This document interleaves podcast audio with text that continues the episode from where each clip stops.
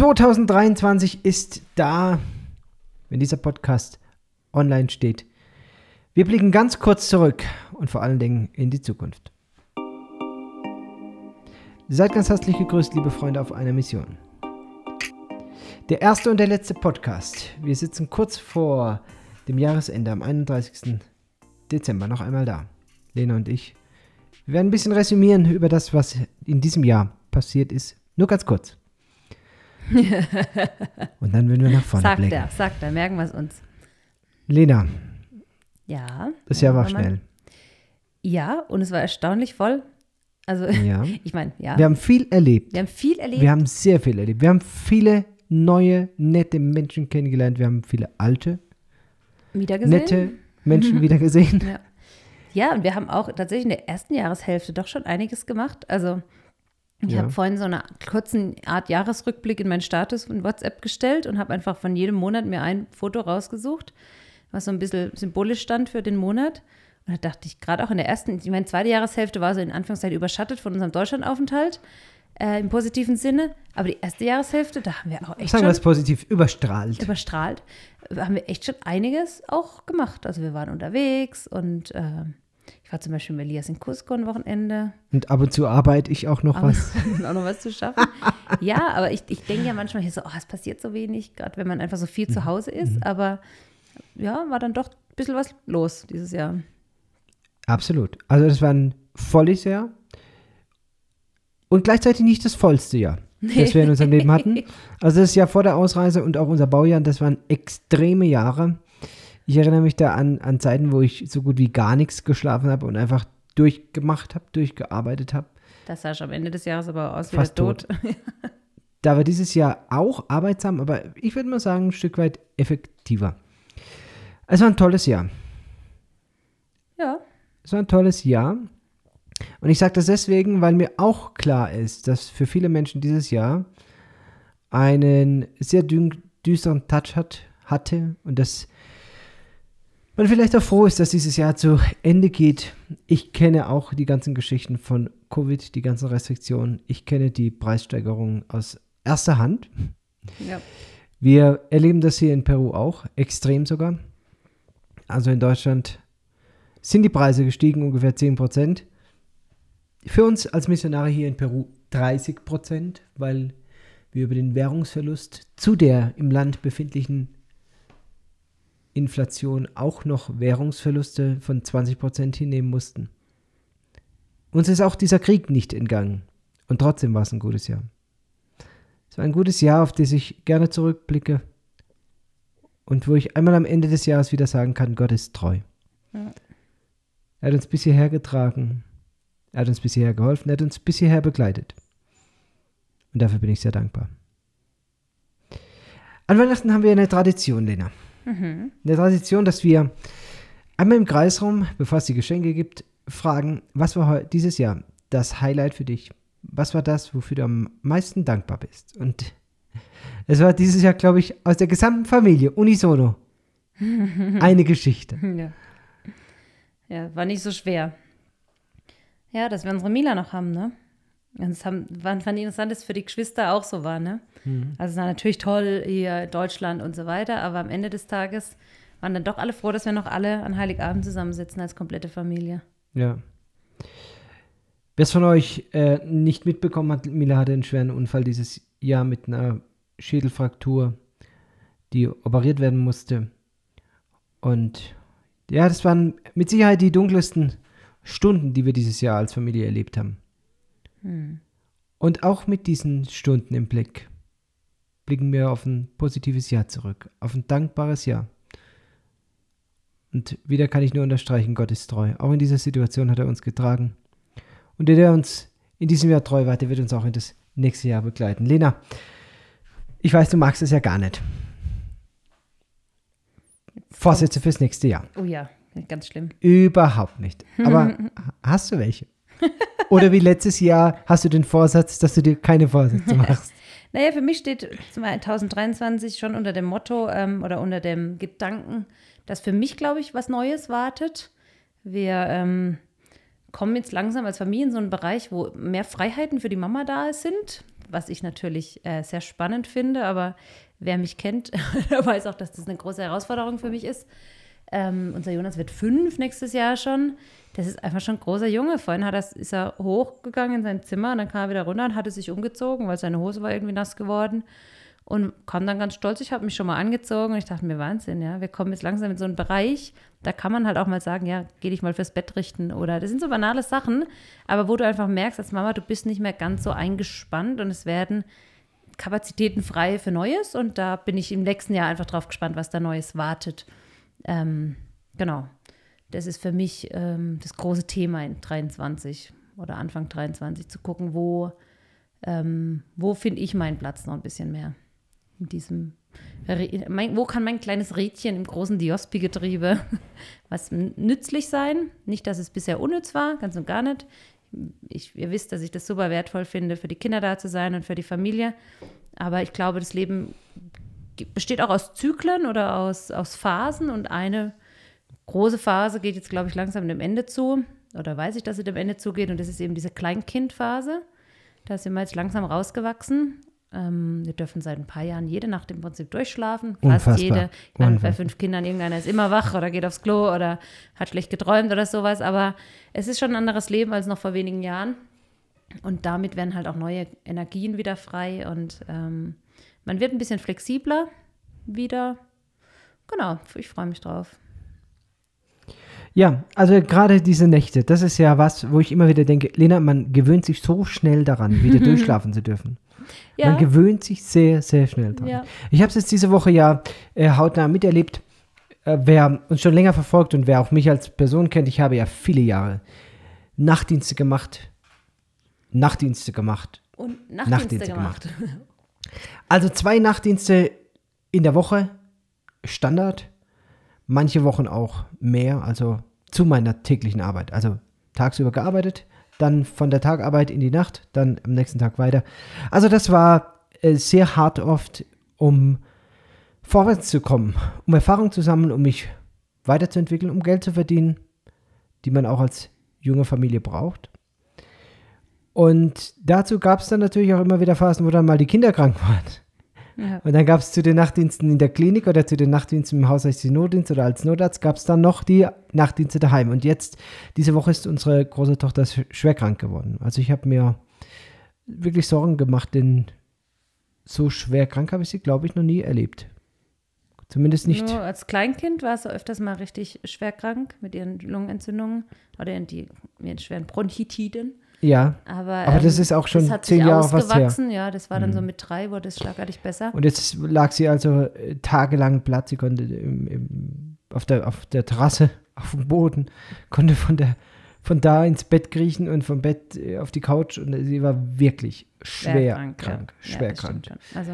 Und äh, ich habe sie ernst genommen von Anfang an. Wir haben sie auch direkt behandelt einen Verdacht gehabt, antibiotisch anbehandelt, hat alles nichts gebracht, dann in die Klinik und dann Laborwerte gemacht.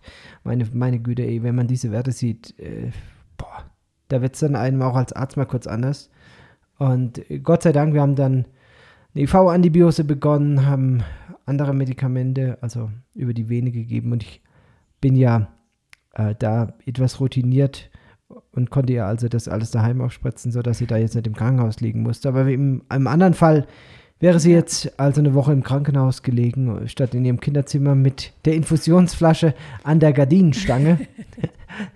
Auch so ein, so ein Lifehack, den ich aus dem hausärztlichen Notdienst mitgenommen habe, wenn wir da als Patienten Infusionen angehängt haben, dann haben wir aus dem Kleiderschrank einen Bügel genommen, haben daran an diesem Bügel die Infusion befestigt und haben den Haken dann genutzt, um ihn an die Garten, äh, an die Garderobe, Gardinenstange? an die Gardinenstange oder was auch geht, du kannst dann auch Bilder abhängen im Wohnzimmer. Sagen, Bilder ja, abhängen und an Bild abhängen und dann an den Nagel ran.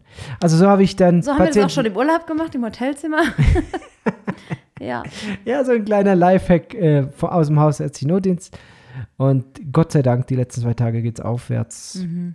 Das war aber eine harte Woche, auch für mich. Und dann nachts um eins halt aufgestanden, die nächste Infusion angehängt und ich dachte mir, ja, krass, es fühlt sich an wie Hauserziehungsdienst.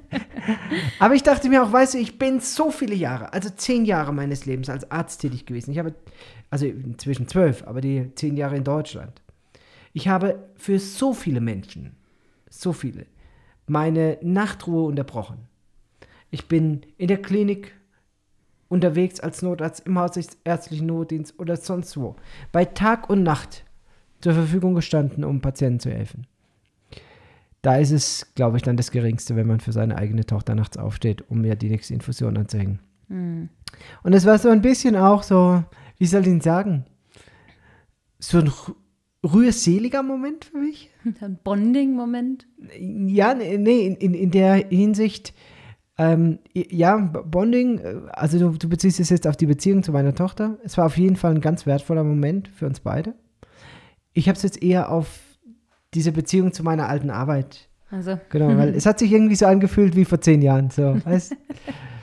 Nur, dass du nicht extra ins Auto musstest. Und, ja, und, und dass ausziehen. ich nicht irgendwie mit, mit äh, Blaulicht unter Tütertag quer durch die Stadt gerast bin, sondern äh, tatsächlich nur vom Schlafzimmer ins Kinderzimmer gelaufen bin, um die Infusion anzuhängen.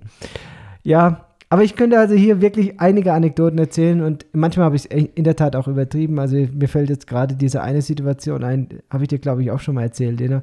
Bei einem meiner Notarztdienste, nachts um halb zwei, halb drei ungefähr war das, sind wir zu einem, ich meine ein Herzinfarkt war es damals, gerufen worden.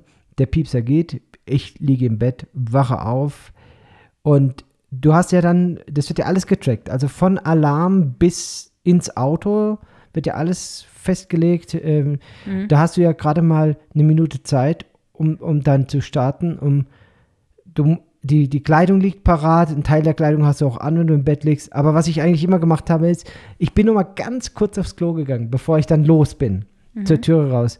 Und äh, in dieser Nacht ist es eben so passiert, dass ich auch wieder aus dem Nichts raus, zack, Glas Adrenalin, bist sofort wach aufs Klo und der nächste Moment ist, ich liege breit im Türrahmen, also auf, auf dem Boden.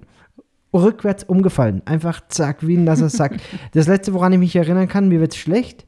Und das nächste dann, ich, ich liege in, dieser kleinen, in diesem kleinen Bad einfach auf dem Boden. Eine Synkope gehabt, also wirklich Blackout. Und, äh, und mein erster Gedanke so, Benjamin, was machst du hier eigentlich? und dann der zweite, wenn der Mensch, Notarzt einen Notarzt Mensch, Ich, Mensch, ich habe doch einen Notarzt, ich habe doch einen Einsatz. Komm, mach dich fertig, du musst los. Dann der Fahrer war schon am Auto gestanden, dann bin ich da eingestiegen und, und also, das sag mal, wie lange habe ich jetzt gebraucht? Ich hatte überhaupt keine Vorstellung, wie lange ich da jetzt auf dem Boden lag. Aber es waren wahrscheinlich waren es nur Sekunden. Ich habe mich dann nochmal selber untersucht, habe hab vielleicht einen Kopf angeschlagen oder irgendwas. Aber nein, ich bin wirklich von der Toilette rückwärts umgefallen wie ein nasser Sack und genau in, in die Tür, in die offene Tür rein. Gott sei Dank. Ne? Also nicht gegen die, die Türkante, also Pfosten oder sonst was. Ja. Ähm, so gab es ein paar Anekdoten, die ich aus dem Nachtdienst erzählen könnte. Wie gesagt, ich bin ganz froh, dass es heute nicht mehr so ist. Ich habe auch viele Nachtdienste, aber die meisten Nachtdienste erledigen sich dann eben telefonisch, dass ich dann zwar schlafen kann, halt nachts geweckt werde hier, weil ich ja ungefähr ein Drittel des Monats Hintergrunddienst für die Intensivstation habe. Ja, jetzt bin ich ein bisschen abgeschweift, Lena. Bisschen, Hauch. Aber hey. Aber hey. Auch das gehört dazu, wenn man auf so ein Jahr zurückblickt. Ja, genau. Warum sollte es zum Jahresende nochmal komplett anders werden als das ganze Jahr? Du ich habe ja, mich in ja Deutschland dein, mit jemandem unterhalten. Und sie meinte dann, gell, manchmal da fängt da Benny dann so an zu erzählen und dann klingst du dich so ein bisschen aus. Kann das sein? Das hört man. so, ja, ertappt. Naja. Ja. Du also, magst meinen Humor, ich weiß. Ja, ich mag das. Mag dich ja. Du hast ja auch manchmal sehr spitze Knie. Und bei deinem Humor. Ja, Lena, war es das oder hast du noch mehr Vorsätze? Ich? Ja. Sollte ich noch welche haben? Depp ähm, nö, ich glaube, ich freue mich tatsächlich aufs nächste Jahr. Es werden zwei unserer Kinder ähm, Promotion haben in der Schule, was mit einem ganzen Haufen Arbeit verbunden ist immer. Also Promotion ist hier der Jahr Abschluss, wenn man nach dem, mit dem Kindergarten fertig ist, wenn man mit der sechsten Klasse fertig ist und wenn man mit der elften Klasse fertig ist. Und unser Jonas wird dieses Jahr den Kindergarten abschließen und unsere Kyla die, fün äh, ja, die sechste Klasse.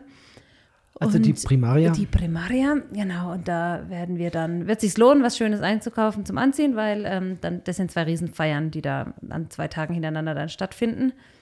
Genau, da freue ich mich aber drauf. Die freuen sich auch schon. Ähm, wir hoffen natürlich, dass uns keine Pandemie, äh, Streiks oder sonst irgendwas wieder in die Quere kommt.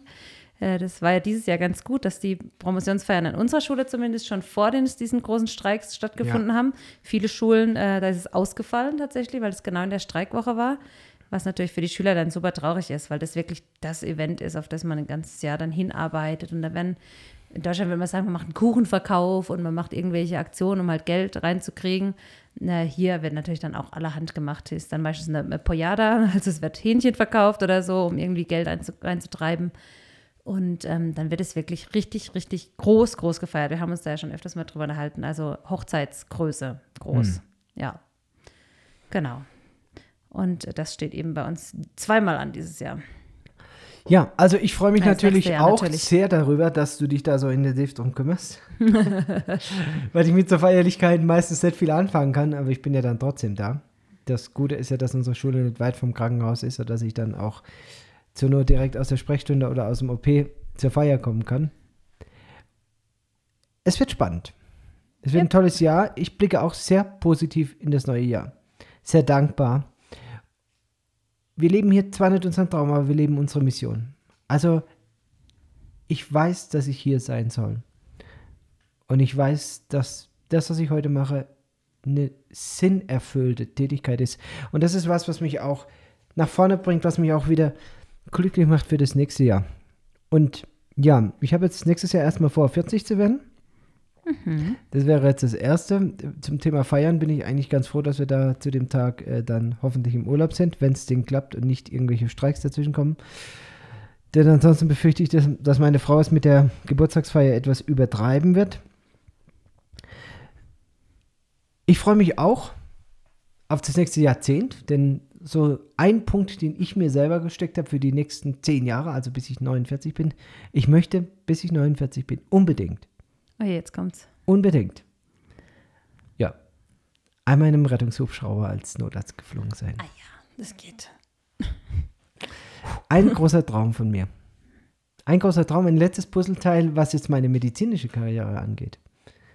Aber ich denke, die nächsten zehn Jahre sollte das möglich sein. Sein. Solange du jetzt nicht irgendwie auf die Idee kommst, mit dem Motorrad die Panamerikaner abzufahren oder sowas. das hatte ich mir auch überlegt. nein, nein, nein, nein. Ich hatte, ich hatte mich tatsächlich mit einem Freund die Tage unterhalten über, über gefährliche Sachen, die noch Mhm. so auf meiner Bucketliste stehen. Jetzt kommt's. Sehr ist- gefährliche Sachen wahrscheinlich drauf. Ja, gut, also das Gefährlichste wird wahrscheinlich sein, halt als, als Notarzt durch die Berge zu fliegen. Aber eine Sache, die auf jeden Fall auch noch draufsteht, ist Kitesurfen. Ja. Ich, finde das, ich finde das gefährlich. Deswegen habe ich es jetzt im Urlaub auch nicht gemacht und denke mir, nein, Benjamin, du hast junge Kinder, du hast äh, Verantwortung.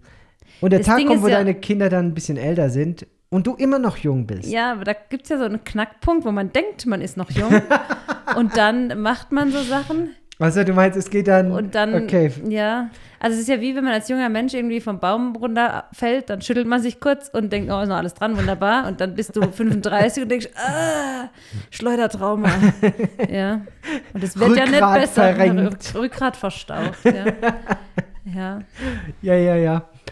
Lena, ich, ich habe ja jemand an meiner Seite, der mir das, glaube ich, recht realistisch Dann- spiegelt, wie dann- alt ich bin oder wie jung. Und dann auch großzügig vorhalten wird, falls was passiert. Ja, das Ja. ist wahrscheinlich auch so. Lena, was ist ähm, so deine Empfindung, wenn wir nach vorne blicken? Es gibt ja ganz düstere Prognosen, es gibt ja ganz viele düstere Stimmen, es wird alles noch teurer, der Krieg wird noch länger gehen. Die Welt gerät noch mehr aus den Fugen, es wird immer mehr, es wird immer mehr ähm, Unruhen geben, es wird mehr Katastrophen geben, das Klima wird sich noch mehr verändern. Es wird, äh, naja, es wird im Prinzip, die Welt wird untergehen. Ja, aber ich meine, als Christen wissen wir das ja ohnehin in einer gewissen Weise. Also Ähm. ich gehe, du gehst davon aus, dass dieses Leben hier endlich ist. Genau. Mhm. Und dass wir diesen Planeten auch nicht ewig konservieren können. ich meine, die andere Sache ist natürlich, man muss das auch nicht unnötig beschleunigen. Deswegen bin ich auch für Klimaschutz und für äh, weniger Müll und so weiter, keine mhm. Frage. Ähm, ich glaube nur, dass man, also ich versuche für mich als eine, eine als positiv oder als, als Perspektive zu haben, ich bin hier nur auf der Durchreise auf dieser Erde. Ähm, ich möchte natürlich trotzdem einen kleinen ökologischen Fußabdruck hinterlassen und ich möchte natürlich trotzdem auch meinen Kindern eine lebenswerte Erde hinterlassen, keine Frage. Aber ähm, trotz allem ist es nur ein Bruchteil meiner Geschichte hier auf dieser Erde. Und ähm, das wahre Leben kommt noch für mich als Christ, bin ich überzeugt, dass meine, mein wahres Leben anfängt, wenn ich mal bei Jesus sein darf. Ja. Und ähm, das gibt dem Ganzen so einen anderen, eine andere Perspektive einfach, ja. Und was ich auch gelernt habe und in diesem Jahr bewusster noch gemacht habe als vorher. Es gibt Dinge, die kann ich ändern und es gibt Dinge, die kann ich nicht ändern. Ich persönlich als Mensch werde den Krieg in der Ukraine nicht beenden können. Aber ich kann entscheiden, wie viel davon ich meinen Alltag bestimmen lasse. Dass diese Wahl haben natürlich Menschen, die jetzt in der Ukraine im Krieg stecken, nicht, aber die, die Wahl habe ich für mich und für mein, mein persönliches Leben hier. Uns betrifft dieser Krieg ganz direkt eben mit, wie auch in Deutschland, mit Preissteigerungen, mit einer gewissen, damit einhergehenden Unsicherheit auch. Ähm, und in Deutschland, klar, ist man einfach auch äh, geografisch näher dran. Aber ich für mich muss sagen, wie, wie viel lasse ich diese, diese Schlagzeilen und diese Negativnachrichten meinen ganz persönlichen Alltag bestimmen. Und das habe ich in der Hand. Das habe ich in der Hand damit, wie viel Medien ich konsumiere, welche Medien ich konsumiere, welchen, welche Gewichtung ich ähm, de, äh, Nachrichten gebe. Und ähm, gerade als Mutter, glaube ich, hat man auch, also häufig sind es ja die Mamas, die mehr, prozentual mehr Zeit daheim verbringen. Ist nicht in jedem Haushalt so, in unserem Haushalt ist es so. Ähm, und ich sehe das als unglaubliches Geschenk an, dass ich diejenige bin, die den ähm, die Stimmung zu Hause auch ein Stück weit bestimmt oder die Atmosphäre, sag mal Atmosphäre, die Stimmung, die wird auch ab und an von dem einen oder anderen Kind bestimmt, aber die Atmosphäre zu Hause. Ähm, und da kann man wirklich für sich selber ganz, ganz viel einfach tun und sagen, okay, lasse ich meine Atmosphäre zu Hause von Angst bestimmt sein oder ähm, von Liebe, von Mitgefühl. Ne, dass man das ausblendet und sagt, geht mich alles gar nichts an, aber da realistisch auch rangehen und sagt, wie viel kann ich jetzt ändern und was kann ich jetzt für mich in dieser Situation ähm, ändern, damit mein Leben funktioniert. Und für mich persönlich, das sieht für jeden sicher anders aus, für mich persönlich ist es wirklich, mich auf die guten Dinge zu fokussieren, mich darauf zu fokussieren, was kann ich hier für den Einzelnen verändern, wem kann ich hier ähm, dienen, wie kann ich meine Welt besser gestalten, meine kleine Familienwelt? Und ähm, wie kann ich meine Kinder ausrüsten und äh, mutig machen, für eine, in dieser Welt auch bestehen zu können, ja mit allen Herausforderungen. Das ist mein Fokus und das ähm, habe ich dieses Jahr noch mehr machen müssen als in den Jahren zuvor, einfach weil so viele Dinge auf einmal kommen. Das Empfinden haben ja einfach ganz viele Menschen und es ist sicherlich nicht nur Empfinden, das ist auch die Wahrheit. Es war viel in den letzten drei Jahren im Prinzip. Mhm. Pandemie, Krieg, Nahrungsmittelunsicherheit, auch zum Teil schon in Europa, wo man äh, wirklich Angst bekommen könnte und dann immer wieder zurückkommen muss auf, okay, aber was ist jetzt für mein Heute von Bedeutung und für mein Morgen und was zählt für meine Familie und wie kann ich da ähm, auch ganz, ganz ähm, bewusst geleitet mit Gottes Weisheit, was kann ich heute tun, um dass es meiner Familie emotional und auch ähm, gesundheitlich gut geht in diesem Ganzen, ja. Ja. Das finde ich total wichtig und manchmal, Lena, Manchmal beneide ich unsere Kinder dafür. Ja, denen geht's schon gut, gell? Ehrlich, ehrlich. Ich, ich beneide sie dafür, dass sie doch mit so einer gewissen Leichtigkeit auch durchs Leben gehen dürfen. Dass manche Sachen einfach auch ferngehalten werden von ihnen und wo man auch, wo wir dann als Eltern sagen, du, das ist ein Koffer, den tragen wir. Ja. Wo du sagst, komm, das sind ein paar Schuhe, die sind zu groß. Das ja. brauchst du dir gar nicht anziehen, den Schuh. Und natürlich ist es ein schmaler Grat, weil äh, wir wollen auch nicht, dass unsere Kinder in so einer weltfremden Bubble aufwachsen. Aber ich glaube, es ist unsere Aufgabe als Eltern, unsere Kinder auch äh, zu schützen, ihre emotionale Gesundheit im Blick zu haben und zu sagen, okay, was, was können wir ihnen zumuten? Kleine Anekdote hier. also, ähm, wer aus dem Heilbronner Raum kommt, der kennt dieses große Unglück. 1954 ist eine Schulklasse aus Heilbronn äh, in die österreichischen Berge gefahren. Und ähm, was ein Riesending war, ich meine, es war kurz nach dem Krieg, es war ähm, ja was ganz Besonderes, dass man wegfahren konnte, ja. Und die haben äh, in der Dachsteiner Region einen Gipfel besteigen wollen und sind in so einen Jahrhundert-Schneesturm gekommen. Und der Lehrer, der die, diese ähm, Wanderung angeleitet hat, der hat halt eben eine Fehlentscheidung getroffen. Er hat gesagt, ja, ja, wir machen das trotzdem. Die wurden sogar noch gewandt auf dem Weg hoch. Mhm. Der hatte nur die Besten und äh, Fittesten und so weiter mitgenommen. Die waren alle lauter, ich glaube, 13 Jungs oder 12 zwischen 13 und 17 und drei Lehrer und sind alle erfroren. Und ich habe als Kind mal ein Buch gelesen, das hieß Ajax, der Held vom Dachstein. Da geht es um einen Spürhund, der irgendwie auch so eine Wandergruppe dann aufgespürt hat. Und ich dachte, ich habe den Kindern davon erzählt, ich gesagt, ah, weil wir hatten es über Bernardina und was und mhm. Elias, ja, und da haben die da ihr Fässchen um den Hals. Ich sagte, ich kenne da auch eine Geschichte. Und dann habe ich geguckt auf YouTube und habe eine Reportage gefunden. Ich gesagt, komm, wir gucken die an. Jetzt war das aber eine Reportage über dieses große Unglück, was mit diesem dieser Hund. Rettungsaktion von diesem Hund überhaupt um gar nichts zu tun hatte. Und der Jonas, Mama, aber der Lehrer und der jüngste Schüler, die wurden erst viele Tage später dann im Schnee gefunden, ähm, äh, in einer also innigen Umarmung praktisch eingefroren. Ja, wahrscheinlich haben sie sich noch versucht, aneinander zu wärmen. Und der Jonas, das war der Allerschlimmste, hat mir dann hinterher gesagt, wie der da bei seinem Lehrer im Arm lag und gestorben ist. Und ich dachte mir, Schande, ich versuche meine Kinder nicht zu traumatisieren. Und der arme Kerl, naja, sie werden es verkraften, ja, aber. Was du deinen Kindern zumutest. Was ich denen alles zumute, ja. Oh Mann, und ich dachte, es wäre eine schöne Geschichte. Und die kann ja immer, immer, ich glaube, die sterben alle. So, nein, nein, die sterben nicht alle. Das, ist, das geht gut aus. Ein paar überleben auch. Und dann so, ähm, hier, hier wurden alle 15 Leichen beigesetzt. Shit. oh Mann.